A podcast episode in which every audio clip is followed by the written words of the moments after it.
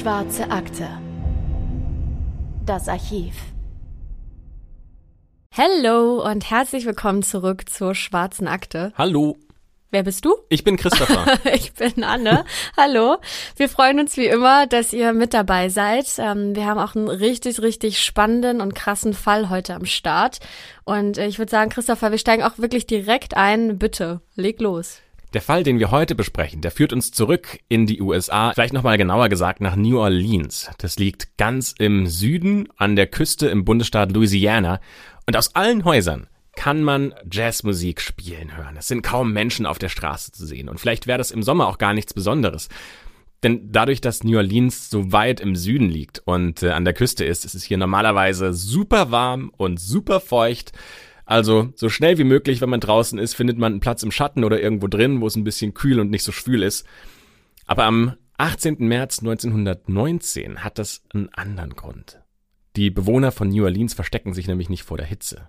Sie verstecken sich vor was ganz anderem. Und wenn überhaupt, dann sieht man sie nur draußen auf der Straße, damit sie ganz schnell in einen Jazzclub pushen können. Jeder an diesem Abend hört Jazz. Aber nicht, weil es irgendwas zu feiern gäbe. Oder weil äh, sie Spaß daran haben, ähm, diesen für den Jazz typischen Walking Bass zu spüren und sich von diesen Rhythmen mitreißen zu lassen. Nee, ganz im Gegenteil. Die Bewohner von New Orleans haben Angst. Angst davor, von einem Mörder mit einer Axt erschlagen zu werden. Der Serienmörder, über den wir heute sprechen, hat nämlich ein Angebot, das alle überrascht. Der Axman oder Axtmann schreibt einen Brief, den alle Bewohner in New Orleans lesen werden. Denn überall dort, wo am Dienstag, den 18. März 1919, Jazz zu hören ist, wird der Axman von New Orleans gnädig sein und seine Opfer verschonen. Aber überall dort, wo Stille herrscht, droht er, und ich zitiere, dass einige von euch, die in dieser Nacht nicht jazzen, falls es überhaupt jemanden gibt, die Axt zu spüren bekommt. Aber bevor wir jetzt überhaupt anfangen, ähm, darüber zu sprechen, wieso die Menschen in New Orleans so sehr Angst vor dem Axtmörder hatten und wie der Axtmörder seine Opfer, ja, im wahrsten Sinne des Wortes hingerichtet hat, müssen wir uns einmal kurz reinfühlen, in welcher Situation die Menschen damals gelebt haben. Dieser Fall beginnt nämlich im Jahr 1918. Der Erste Weltkrieg, der ist gerade erst vorbei. Lange Zeit war die USA im Ersten Weltkrieg neutral, die haben zwar die britische Seite unterstützt und Waffen geliefert, aber erst 1917 hat die amerikanische Armee in den Krieg eingegriffen und hat dann maßgeblich dazu beigetragen, dass das Deutsche Kaiserreich diesen Krieg verloren hat. Also quasi war so die USA das Zünglein an der Waage im Ersten Weltkrieg. Und es gibt viele junge Soldaten, die nach Europa geschickt wurden, und die dürfen jetzt also endlich ähm, wieder ihrer Familie in die Arme fallen und das verarbeiten, was sie im Kampf gesehen haben. Und andere Familien, die haben nicht so viel Glück und die müssen die Nachricht hören, dass ihre Söhne es nicht geschafft haben und dass die nie wieder zurück nach Hause kommen werden. Aber zumindest ist der Krieg in Europa jetzt beendet. Und dabei ist es gar nicht mal so krass lange her, dass die USA in sich selbst auch zerstritten war. Das war ungefähr 50 Jahre vorher. Da ist ein Krieg beendet worden zwischen 1861 und äh, 1865 lief der. Ähm, das waren die sogenannten Sezessionskriege. Und einer dieser Hauptauslöser für den Krieg in den USA war die Frage, ob und wie Sklaverei überhaupt erlaubt sein darf. In den Südstaaten ist Sklaverei zu der Zeit nämlich leider vollkommen normal. Und das hat auch schon die Wahl des damaligen Präsidenten stark beeinflusst. Das heißt, neben einem Kandidaten, der die Sklaverei stark befürwortet und einem Kandidaten, der die Sklaverei stark ablehnt, geht ein anderer Kandidat als Gewinner der Wahl hervor und wird am Ende Präsident, nämlich Abraham Lincoln. Er möchte, dass jeder Bundesstaat für sich selbst entscheiden kann, ob Sklaverei erlaubt oder verboten ist. In den Südstaaten, in denen New Orleans liegt, hat Sklaverei leider eine lange und traurige Tradition. Denn jeder, der es sich leisten konnte, konnte sich in der Zeit einen Sklaven auf dem Markt kaufen und für seinen eigenen Nutzen einsetzen.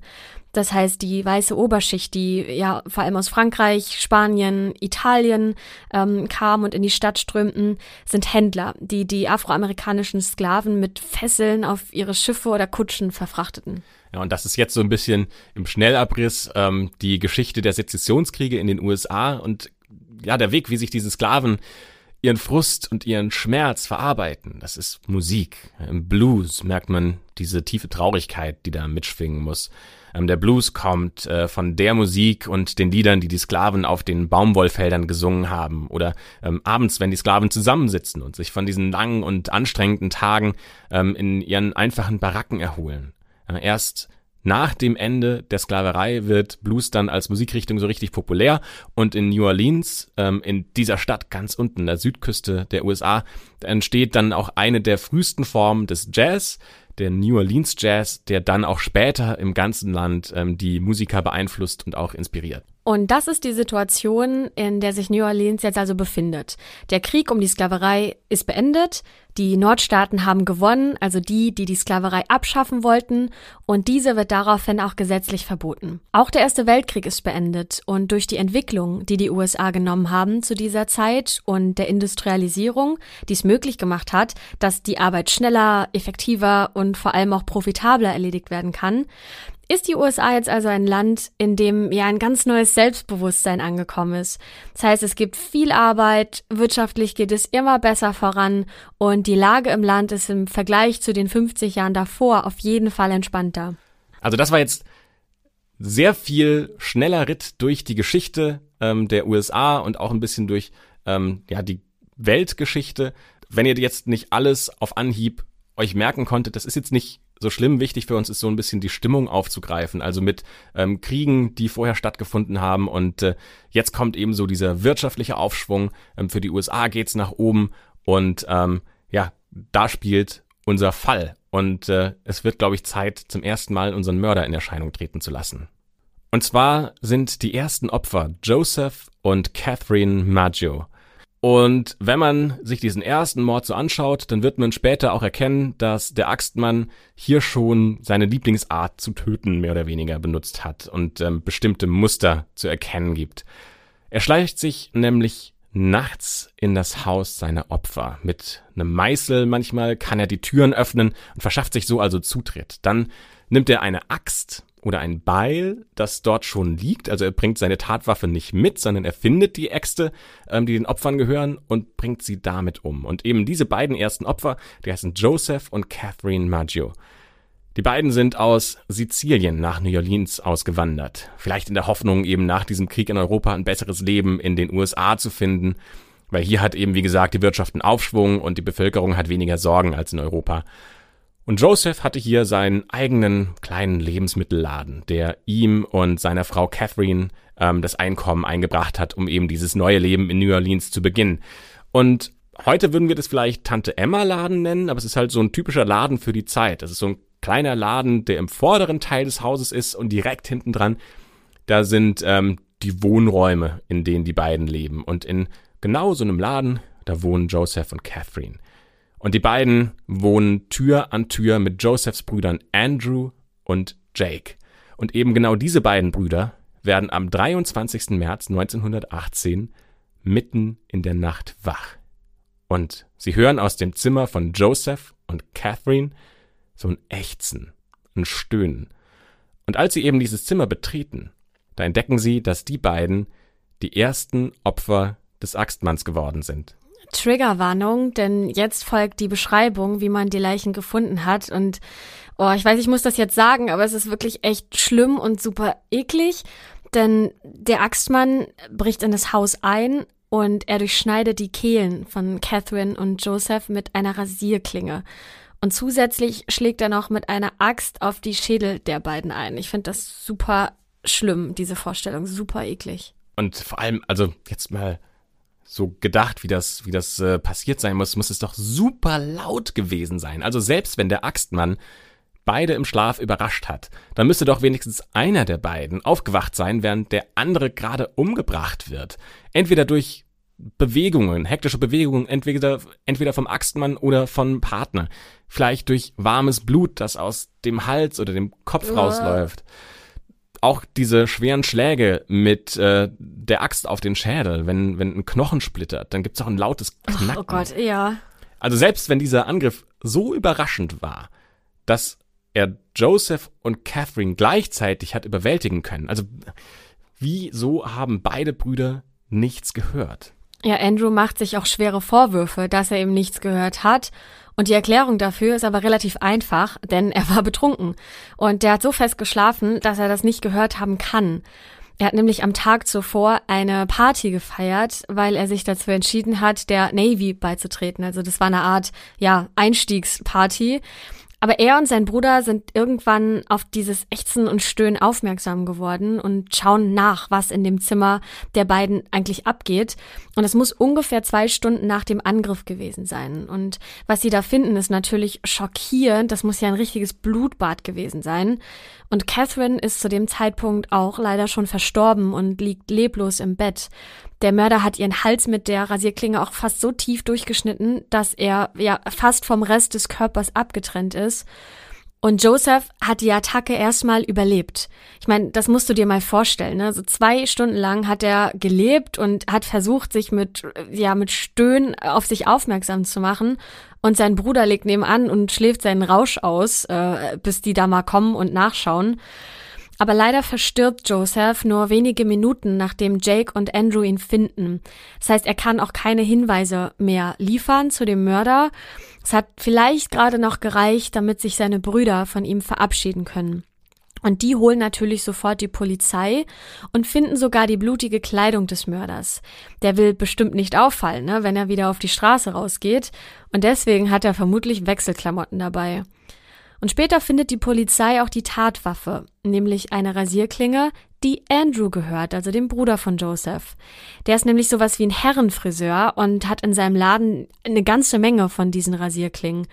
Und einer seiner Angestellten sagt auch, dass er Rasierklingen mit nach Hause genommen hätte, um dort eine Kerbe auszubessern oder so. Also haben wir damit ja schon mal den ersten Hauptverdächtigen. Dem gehört nämlich die Tatwaffe behauptet allerdings nichts von diesem Angriff mitbekommen zu haben. Das heißt, er hat nicht gehört, wie der Angreifer ins Haus eingebrochen ist. Er hat nicht gehört, wie Joseph und Catherine hingerichtet wurden. Tja, aber was dann passiert, ja, könnte man heute wahrscheinlich als schlampig bezeichnen, weil die Untersuchungen wurden nicht wirklich gründlich durchgeführt. Also es wurden zum Beispiel keine Fingerabdrücke genommen. Und es gehörte damals halt einfach noch nicht zum Standardverfahren. Aber also selbst wenn es nicht zum Standardverfahren gehört, finde ich, bei so einem krassen Verbrechen sollte auf jeden Fall die Polizei mhm. doch ein Interesse daran haben, möglichst schnell den Täter zu finden. Außerdem wurden die Untersuchungen nicht fortgesetzt, nachdem die Leichen von Catherine und Joseph entfernt wurden. Ähm, aber es gibt eine wichtige Erkenntnis, die die Polizei trotzdem rausfindet. Wichtig ist, es ist kein versuchter Diebstahl gewesen weil Geld und Schmuck von Catherine und Joseph, das war alles noch vorhanden. Also es ist jetzt nicht irgendwie so ein, ähm, wir suchen die reichste Person in der Stadt und wir rauben die aus und zufällig ermorden wir sie vielleicht noch dabei. Okay, da fragt man sich doch aber auch natürlich sofort, was ist das Motiv? Warum bringt jemand Leute um? Und zwar so brutal und äh, überrascht sie im Schlaf, die können sich ja nicht mal wehren. Also warum hat, warum tut es jemand, wenn er dann nichts stiehlt? Es gibt gerade eine ähm, Serie, die ich mir anschaue, ähm, in der FBI-Ermittler versuchen, äh, von, von Serienmördern rauszufinden, mhm. ähm, wieso macht ihr das überhaupt? Und ähm, da habe ich letztens eine Folge gesehen und da hat einer dieser Mörder gesagt, ähm, dass er eigentlich nur so aus, ja, aus Spaß quasi gemordet okay. hat. Und es geht ihm so ein bisschen darum, dieses Machtgefühl mhm. auszukosten.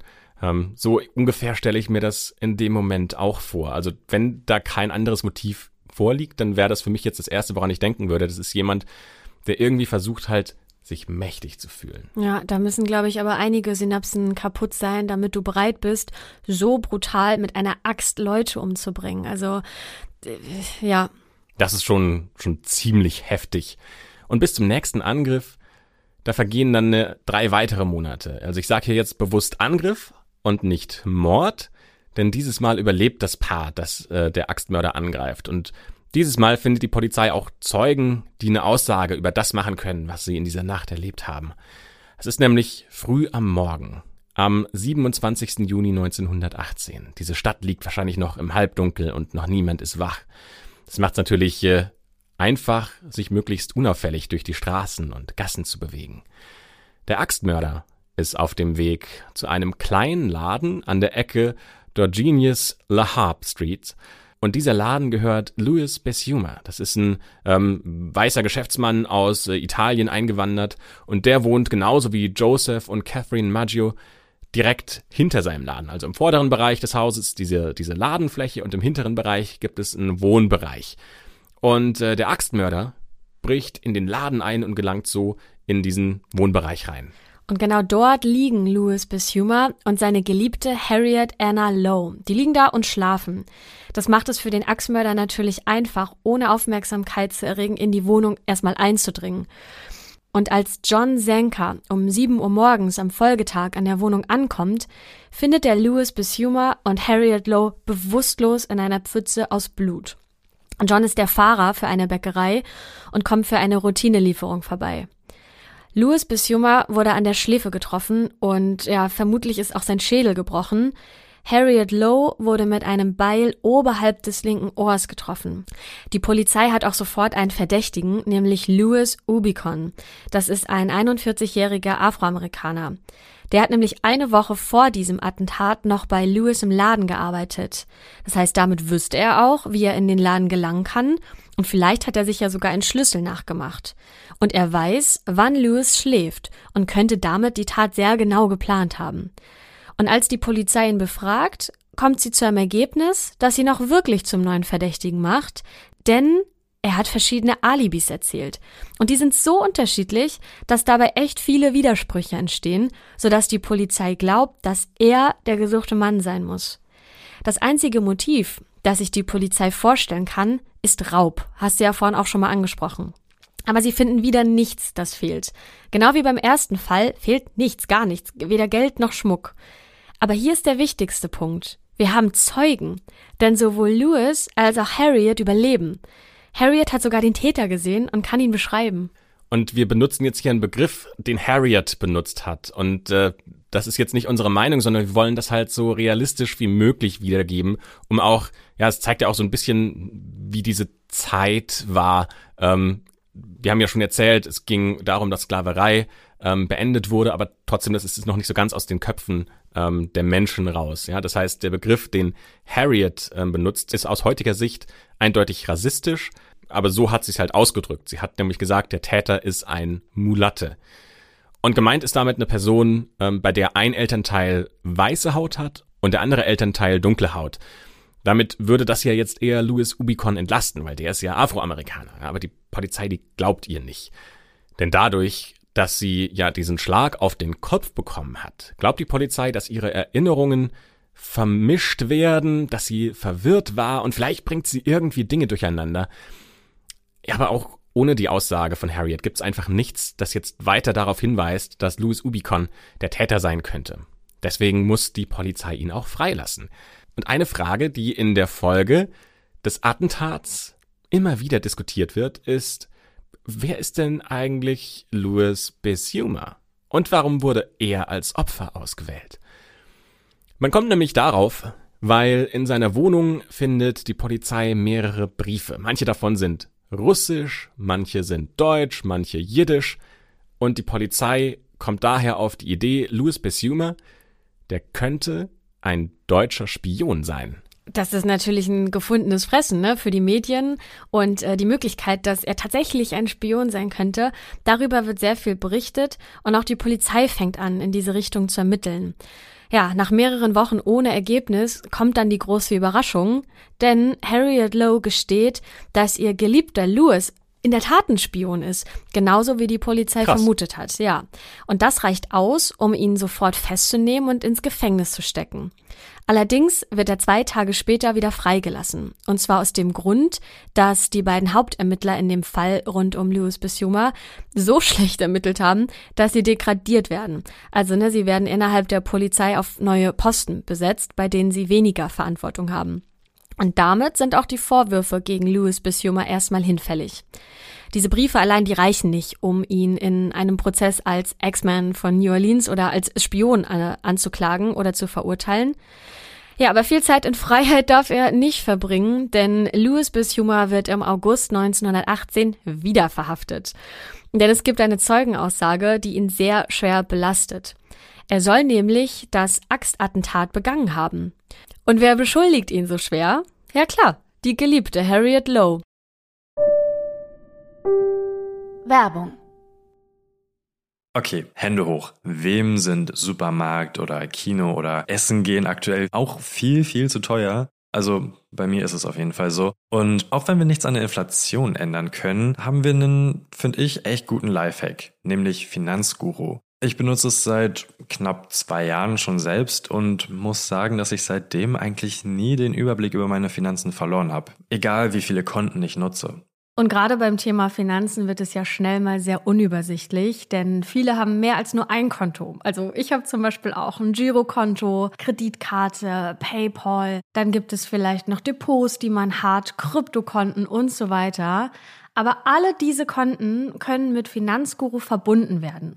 Dann hat man da alles ganz schön sortiert. Das lieb ich ja sehr. Ich brauche immer diese Übersichtlichkeit. Eure ganzen Einnahmen und Ausgaben werden dann von Finanzguru erfasst und sogar automatisch kategorisiert. Und ganz wichtig, die App ist dauerhaft kostenlos. Und wie schon gesagt, ich finde, man kriegt einen viel besseren Überblick, als wenn ich in das jeweilige Bankkonto reingucke. Dadurch, dass Ein- und Ausgaben automatisch kategorisiert werden und dann auch so süße Bildchen immer noch dazu bekommen, ist es visuell, finde ich, sehr, sehr ansprechend gemacht und viel besser als so ein langweiliges Bankkonto. Außerdem könnte man auch mit einem Klick Verträge in der App kündigen. Mir wurde zum Beispiel letztens gezeigt, dass mein Stromanbieter ja viel günstiger sein könnte. Habe ich natürlich sofort gekündigt und gewechselt. Next Level bei der Geschichte ist Finanzguru Plus. Damit gibt es nämlich noch intelligente Budgetvorschläge. Das heißt, die sagen einem ganz genau, was man diesen Monat noch ausgeben kann. Zum Beispiel für Lebensmittel, fürs Shoppen oder wie bei mir Bücher, für die ich viel zu viel Geld ausgebe. Und mit Finanzguru Plus gibt es auch personalisierte Finanztipps, um eben das Beste aus dem Gehalt rauszuholen. Also nochmal, Finanzguru ist immer kostenlos aber wenn ihr Finanzguru Plus nutzen möchtet für mehr Analysen und Features, dann kostet das 2,99 Euro im Monat. Finanzguru Plus könnt ihr euch als Neukundin oder Neukunde auch mal kostenlos anschauen, und zwar mit unserem Code AKTE. Ganz genau. Also App runterladen, eure Konten verknüpfen und dann könnt ihr im Reiter Mehr den Gutscheincode Akte eingeben und ihr bekommt Finanzguru Plus drei Monate kostenlos. Vielen Dank fürs Zuhören und für eure Unterstützung. Wir machen jetzt weiter mit dem Fall. Werbung Ende. Ja, man könnte das in dem Fall als eine Art Lebensbeichte sehen, denn als sie das sagt, da liegt sie schon im Sterben. Sie muss nämlich wegen des Axtattentats ins Krankenhaus, weil durch diesen Angriff ihr Gesicht teilweise gelähmt ist und sie deswegen operiert werden muss. Aber die Operation geht schief und wenige Tage später verstirbt sie leider im August 1918 im Krankenhaus. Aber Moment mal, also ihre erste Aussage war doch, dass der Täter dunklere Genau, Haut gehabt ja. haben soll. Und jetzt auf einmal beschuldigt sie ihren Freund? Ha, komisch. Die einzige Zeugin, die Besuma belastet, ist jetzt also gestorben. Mhm. Das ist natürlich ähm, günstig für ihn, sagen wir es mal so. Aber nicht nur das, sondern man findet auch raus, dass andere Aussagen von Harriet einfach nicht wahr sind. Zum Beispiel, ähm, als sie ins Krankenhaus gebracht wird nach der Attacke, da behauptet sie, die Frau von Lewis zu sein. Aber dass sie nur die Geliebte ist, das kommt zufällig ans Licht, als nämlich Lewis ihr ein Geschenk ins Krankenhaus bringen möchte und nach Harriet Lowe fragt.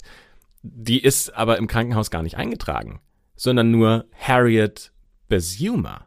Also die hat gelogen. Die hat gelogen, als man sie gefragt hat, ob sie die Frau von Lewis ist. Ja, das klingt für mich aber auch ein bisschen so, als wäre sie ja auf ihrem Sterbebett nochmal so richtig eifersüchtig, dass ähm, ihr Geliebter nicht zu ihr steht und sie ihm deswegen nochmal eins reinwürgen möchte, ne? Weil, also vom, von ja, der ersten Täterbeschreibung zu der jetzigen ist ein so himmelweiter Unterschied äh, im optischen Sinne. Also warum sollte man das sonst machen, oder? Ich kann mir noch vorstellen, dass sie Spaß hatte an dem Spiel mit den Medien. Also da, das ist natürlich was, wo die Zeitungen anfangen drüber zu schreiben. Ähm, wir haben ein paar Zeitungsartikel übrigens unten in den Show Notes verlinkt, könnt ihr euch auch gerne nochmal anschauen, wie das damals so aufgefasst wurde. Kann mir vorstellen, dass sie da, da Spaß dran hatte, dass dann Medien mit ihr sprechen, Mhm. dass sie plötzlich ein bisschen ähm, Reichweite hatte und ähm, dass sie das deswegen für sich genutzt hat und dann versucht hat, natürlich solche Vorwürfe in den Raum zu stellen, Ja. wie das mit dem Spion, ähm, mein Freund hat mich angegriffen. Ähm, das war halt quasi der Unglücksgriff von Lewis, dass er halt sich eine Geliebte gesucht Ja. hat, die das plötzlich für sich ausnutzt. Okay, das macht sie aber für mich zu keiner aussagekräftigen oder fähigen Zeugin. Ne, wenn sie dann schon mehrmals gelogen hat an der einen oder anderen Stelle. Auf der anderen Seite, überlegt mal, sie sagt die Wahrheit und ähm, weil sie vielleicht an einer Stelle gelogen hat mit dem Krankenhaus, glaubt man jetzt plötzlich das Ganze, womit sie vielleicht recht gehabt hätte, Ja. dass Louis den Angriff gemacht hat ähm, und dass Louis ein Spion ist, glaubt man ihr plötzlich nicht mehr und du hast keine andere Spur mehr und musst deswegen jetzt quasi einen deutschen Spion freilassen. Auch krass. Ja, es gibt auch noch weitere Fälle, Vorfälle, die wir nicht ganz so intensiv besprechen, wie wir das mit den ersten beiden Opferfällen gemacht haben. Denn bis zum 10. März 1919 waren es neun Opfer, die der Axtmörder angegriffen hat. Unter anderem Anna Smith, die zum Zeitpunkt der Attacke am 5. August 1918 bereits im achten Monat, also hochschwanger war. Und das krass. musst du dir mal vorstellen, ne? Du bist hochschwanger und plötzlich steht jemand in deinem Schlafzimmer und in dem Fall war es zwar keine Axt, sondern eine Lampe, mit äh, der die Person auf sie eingeschlagen hat. Und dann kommt ihr Mann nach Hause und ja, findet seine Frau mit einem blutüberströmten Gesicht äh, im Bett liegen, mit einer riesigen Wunde ähm, an der Stirn. Und die Frau kommt auch dann ins Krankenhaus und sagt, ähm, dass sie sich an den Vorfall nicht erinnern kann, bringt aber zum Glück zwei Tage später eine gesunde Tochter zur Welt. Das ist echt krass großes Glück. Aber auch richtig, boah, also bis zum achten Monat schwanger, Ja. so eine Attacke, dein Kind kommt ein bisschen zu früh zur Welt. Schon stark, dass sie das dann so noch geschafft hat, das zum Guten ähm, weiterzuführen. Schon richtig krass. Es gibt noch eine weitere Attacke. Am 10. August 1918 wird Joseph Romano angegriffen. Ähm, der ist mit seinen beiden Nichten, wohnt er zusammen. Und äh, die beiden Nichten, die hören an diesem Abend Gerumpel im Zimmer ihres Onkels. Und sie gehen in dieses Zimmer, um nachzuschauen. Und da sehen sie, dass ihr Onkel einen schweren Schlag mit einer Axt abbekommen hat. Und er hat zwei offene Wunden am Kopf. Aber sie können gerade noch so den Täter sehen. Und sie beschreiben den Täter als großen, breiten Mann mit dunkler Haut. Er trägt einen schwarzen Mantel und einen schwarzen Schlapphut. So, die Beschreibung ist jetzt vielleicht nicht so gut, wie man sich das als Polizist wünscht, aber es ist zumindest das erste Mal, dass jemand überhaupt so eine Beschreibung liefern kann. Und Joseph Romano, der ist zwar von diesem Angriff natürlich schwer beeindruckt und schwer, ähm, schwer getroffen, aber immerhin schafft er es noch selbst zum Krankenwagen zu laufen, als den seine Nichten geholt haben. Allerdings stirbt er dann wenige Tage später in einem Krankenhaus an seinen schweren Verletzungen. Es vergehen sieben Monate ohne einen weiteren Zwischenfall. Am 10. März 1919 gibt es allerdings den nächsten Angriff. Charles Cortimiglia, seine Frau und seine zweijährige Tochter werden von einem Angreifer mit der Axt verletzt. Und zwar so schwer, dass sie mit Schädelbrüchen ins Krankenhaus gebracht werden müssen. Die gute Nachricht ist, sie haben es überlebt. Die Tat lässt sich so natürlich für uns auch relativ gut rekonstruieren. An der Hintertür des Hauses fehlt nämlich ein kleines Stück, das der Täter rausgeschlagen haben muss und dadurch ins Haus geschlüpft ist. Und als Rosie Cortimiglia, das ist die Frau von Charles, wieder gesund ist, kann sie den Täter auch identifizieren. Und zwar sollen das Yolando und sein Sohn Frank gewesen sein. Denn denen gehört ein kleiner Laden auf der anderen Straßenseite. Yolando ist aber 69 Jahre alt und selbst die Polizei glaubt nicht, dass er schuldig ist, weil dafür ist er gar nicht in Form. Und Frank ist ungefähr 1,90 groß und wiegt 100 Kilo. Das heißt, der hätte niemals durch dieses kleine Loch in der Tür gepasst. Ja, und selbst Charles sagt, dass es nicht die beiden gewesen sein können. Und ich meine, der war ja beim Angriff dabei, ne? Und trotzdem, Frank wird zum Tod durch Erhängen verurteilt und sein Vater soll den Rest seines Lebens im Gefängnis bleiben. Wir springen weiter. Drei Tage nämlich nur. Der 13. März 1919. Es wird ein Brief von den Zeitungen in New Orleans abgedruckt. Ein Brief, der an alle Bewohner von New Orleans gerichtet ist.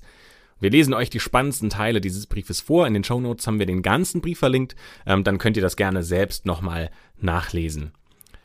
Und der Brief geht folgendermaßen. Aus der heißesten Hölle, 13. März 1919, an die geschätzten Sterblichen aus New Orleans, der X-Men. Sie haben mich nie geschnappt und sie werden es auch nie. Sie haben mich noch nie gesehen, weil ich unsichtbar bin, genauso wie der Äther, der eure Erde umgibt.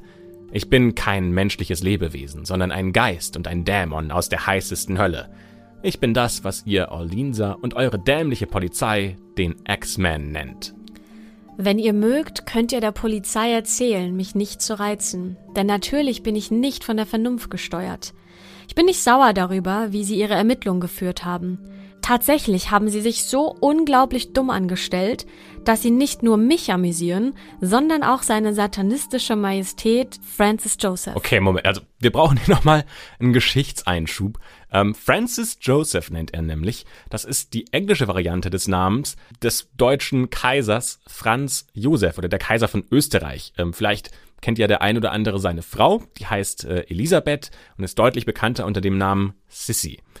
Den nennt er also. Und äh, vielleicht um das Ganze nochmal zurückzubringen an den Anfang unseres Falls, ähm, nämlich quasi diese Familie ist Grund, warum der Erste Weltkrieg begonnen hat. Äh, der Sohn von Franz Josef wurde in Sarajevo bei einem Attentat erschossen. Den Namen kann man vielleicht auch schon mal gehört haben, der heißt Franz Ferdinand. Das hat den Ersten Weltkrieg ausgelöst. So, jetzt wissen wir also, wer Francis Joseph ist oder Franz Josef. Das passt so ein bisschen in die Zeit, weil der Erste Weltkrieg ist ja noch nicht lange vorbei. Warum er allerdings in diesem Brief genannt wird. Das können wir euch auch nicht sagen. Es ist ungeklärt. Ähm, aber wir wollten euch zumindest eine Einordnung geben, wer hier überhaupt gemeint ist. Aber sagt der Polizei, dass sie aufpassen müssen. Lasst nicht zu, dass sie aufdecken wollen, was ich bin. Und ja, er hat wirklich geschrieben, was ich bin und nicht, wer ich bin. Denn es wäre besser, sie wäre nie geboren, statt den Zorn des X-Men auf sich zu ziehen. Ich glaube nicht, dass es so eine Warnung benötigt. Denn ich bin mir sicher, dass die Polizei mir immer aus dem Weg gehen wird. So wie sie es in der Vergangenheit bisher getan hat. Sie sind clever und wissen, wie sie den Schaden von sich fernhalten können. Um jetzt einmal konkret zu werden. Um 12.15 Uhr irdischer Zeit, am nächsten Dienstag, werde ich New Orleans überfliegen. In meiner unendlichen Gnade mache ich euch ein Angebot. Hier ist es. Ich mag Jazzmusik sehr gerne. Und ich schwöre bei allen Teufeln der Unterwelt, jede Person, die zu Hause zur angegebenen Zeit eine Jazzplatte auf voller Lautstärke spielen lässt, wird verschont. Wenn jeder von euch Jazz spielt, naja, dann ist das wohl das Beste für euch. Eins ist aber sicher. Und das ist, dass jemand von euch, der am besagten Dienstagabend nicht Jazz spielen lässt, wenn es davon überhaupt jemanden geben sollte, die Axt zu spüren bekommt. Nun, da es mir kalt ist und ich die Wärme meiner Heimat Tartarus gerne mag, ist es jetzt Zeit, euer irdisches Zuhause zu verlassen. Ich werde also meine Rede jetzt beenden. Ich hoffe, dass ihr das veröffentlicht und dass es euch gut gehen wird. Ich war und ich werde der böseste Geist sein, der jemals existiert hat, sowohl in der Realität als auch in eurer Vorstellungskraft. Unterzeichnet der X-Men. So, hier nochmal kurzer Einschub. Ich mache heute einfach diesen Besserwisser. Ähm, musste ich aber auch alles erstmal recherchieren, weil ich es auch nicht einfach so wusste. Er hat Tartarus genannt. Ähm, in der Mythologie ist Tartarus ein Ort, an dem die Gefangenen ähm, für immer leiden müssen. Also ähm, quasi so eine Art Hölle. Ähm, es gibt eine Geschichte, in der ein Amboss von der Erdoberfläche bis in den Tartarus äh, neun Tage benötigt hat, bis er dort angekommen ist. Also es ist genauso lange, wie dieser Amboss vom Himmel auf die Erde benötigt hat. Also ganz kurz, Tartarus ist einfach die Hölle. Ja, was äh, halten wir jetzt von diesem Brief? Ja, offensichtlich ist das, äh, als ob das jetzt irgendwie ein Alienwesen wäre.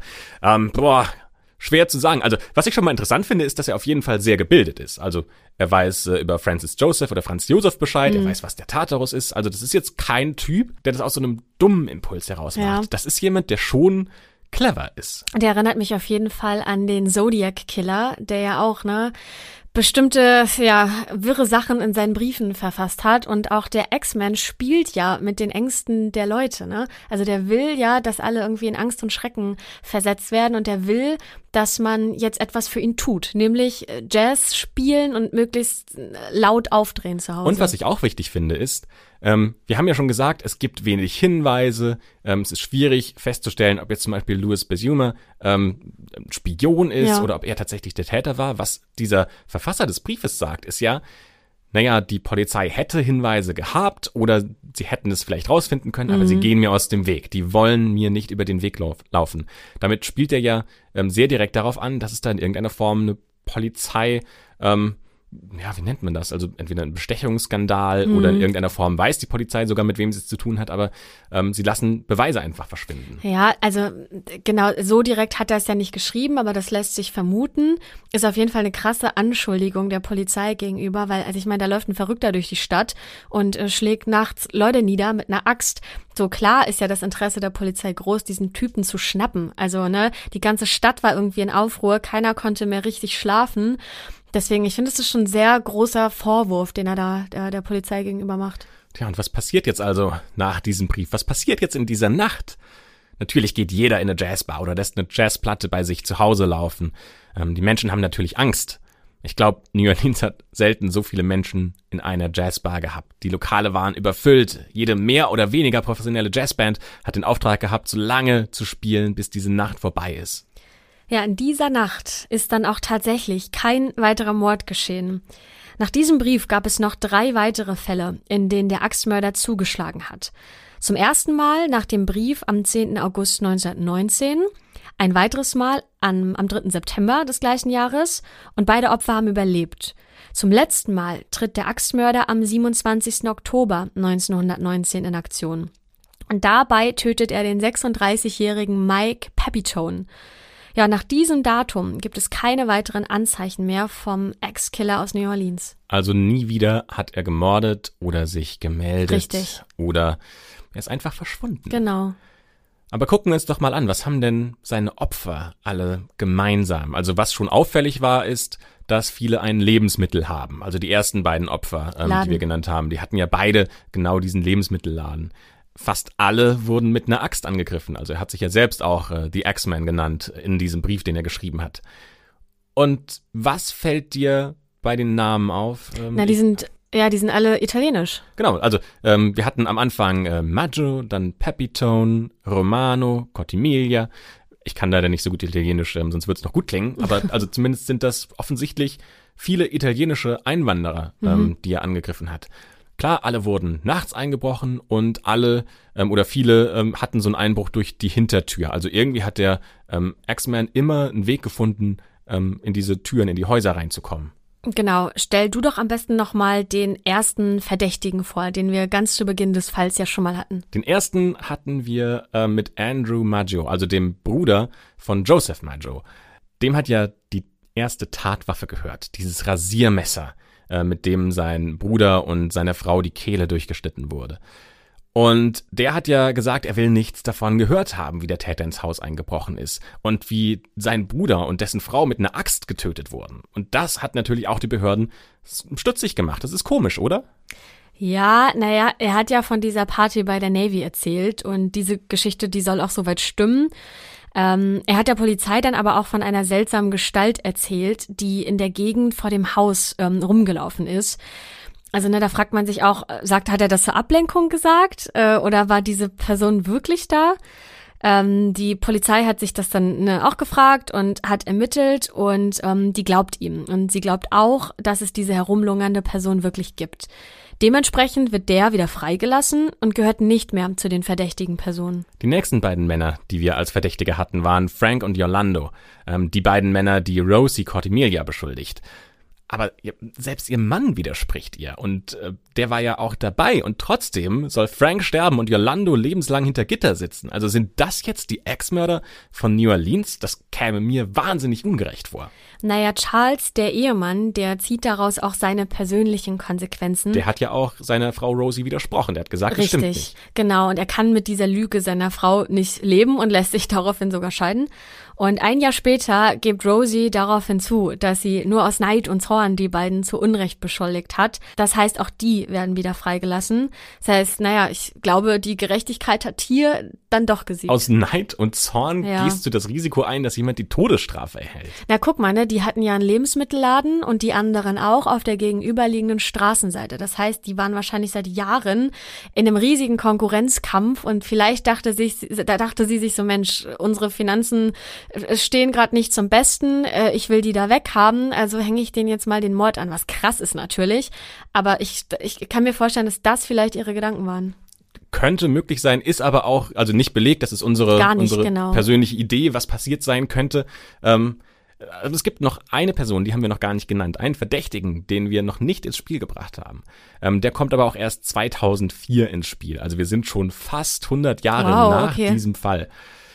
Ein Autor spekuliert nämlich, dass der Axtmörder von New Orleans ein Mann namens Joseph Mumphrey sein könnte. Es ist ein Mann, der dem organisierten Verbrechen nahesteht, also der amerikanischen Mafia. Haben also vielleicht tatsächlich alle Opfer, die in diesem Fall genannt wurden, eine Verbindung zur amerikanischen Mafia? Naja, Mumphrey kommt 1921 in LA ums Leben.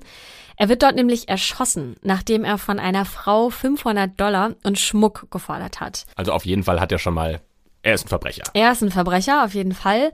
Und er droht der Frau, dass wenn sie ihm das nicht gibt, da, was er verlangt, dann will er sie genauso umbringen, wie er das schon bei ihrem Mann gemacht hat. Okay, wer ist ihr Mann, ist ja dann die wichtige Frage. Genau, klär uns auf. Das ist nämlich Mike Pepitone. Die Frau, die er bedroht, ist die Witwe von Mike Pepitone. Und in dem Moment, in dem sie erkennt, wer vor ihr steht, nimmt sie eine Waffe aus dem Haus und erschießt den Mann, der vor ihr steht.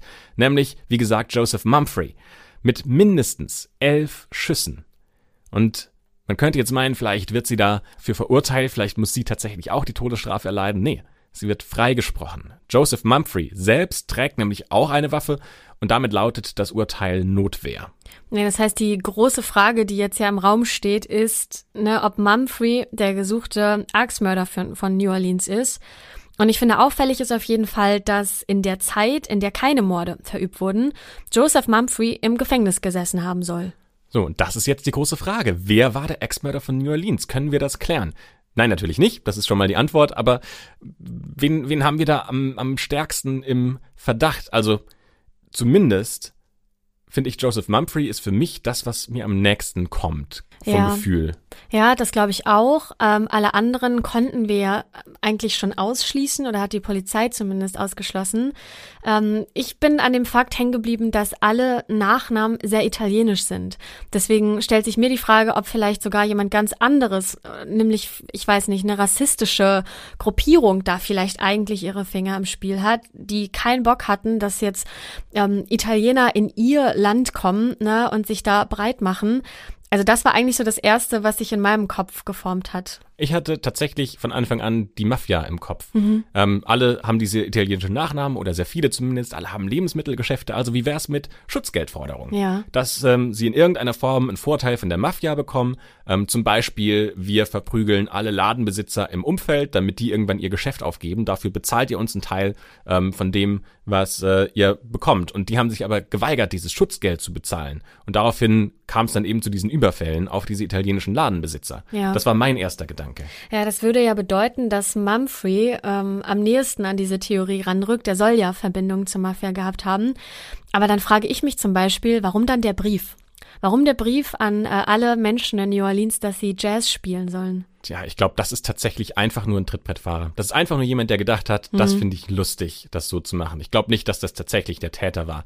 Ähm, und ich glaube auch, dass es tatsächlich, also so wie du es schon sagst, ich glaube nicht zum Beispiel, dass es der Bruder von ähm, Joseph Maggio gewesen sein kann. Ja. Weil, warum sollte der andere Leute auf genau die gleiche Art umbringen? Das macht doch überhaupt gar keinen Sinn für mich. Ja, stimmt. Und ich muss gerade daran denken, dass der Zodiac-Killer ja beispielsweise äh, Fakten liefern konnte. Der konnte ja beweisen in seinen Briefen, warum er auch wirklich der Mörder ist. Das hat der Axtmörder nicht gemacht. Der hat keine Details verraten. Also du hast recht, das kann theoretisch jeder gewesen sein. Und ich glaube auch, so wie der Brief geschrieben ist, so ich bin äh, der Axtmörder aus der Hölle.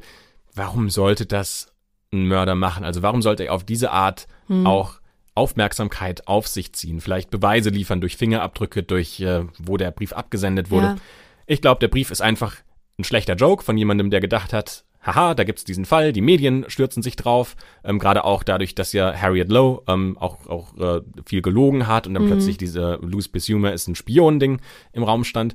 Das war einfach ein Medieninteresse und jemand hat gedacht, ich nutze dieses Medieninteresse und Vor allem, ne, denk mal daran, wenn du, oh Gott, nee, denk nicht daran, wenn du ein, ein Serienmörder wärst, komische Vorstellung.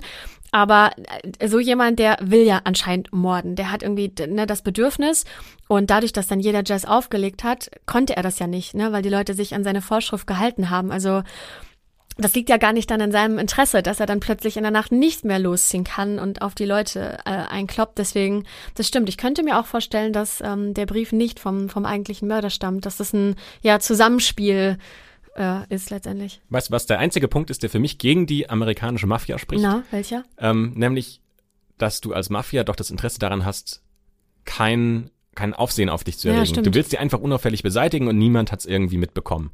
Und da würde ich das nicht mit so Axtmorden machen. Es sei denn, du willst ein Zeichen in der Region setzen. Ja, Das können wir aber nicht klären. Ähm, bis heute ist der Fall ungeklärt. Es gibt keine gültige Theorie und auch kein Täter, der jemals dafür verurteilt wurde. Das heißt, wir müssen diese Akte heute auch wieder schließen, ohne dass wir genau wissen, wer denn eigentlich und was eigentlich passiert ist. Ja, wir sind natürlich nach wie vor auf euer Feedback äh, angewiesen. Deswegen schreibt uns gern jederzeit, äh, warum ihr uns gern hört, was ihr noch verbessert haben möchtet. Entweder ähm, in die Rezension bei Apple Podcast oder auch gern per E-Mail an schwarzeakte.julep.de. Wir lesen alles, wir schreiben auch zurück. Also ähm, ja, wir freuen uns da über alles, was reinkommt. Und dann freuen wir uns natürlich noch mehr, wenn ihr auch das nächste Mal wieder mit dabei seid, wenn sich die schwarze Akte für uns alle öffnet und wir den nächsten Fall für euch präsentieren. Bis zum nächsten Mal. Bis dann.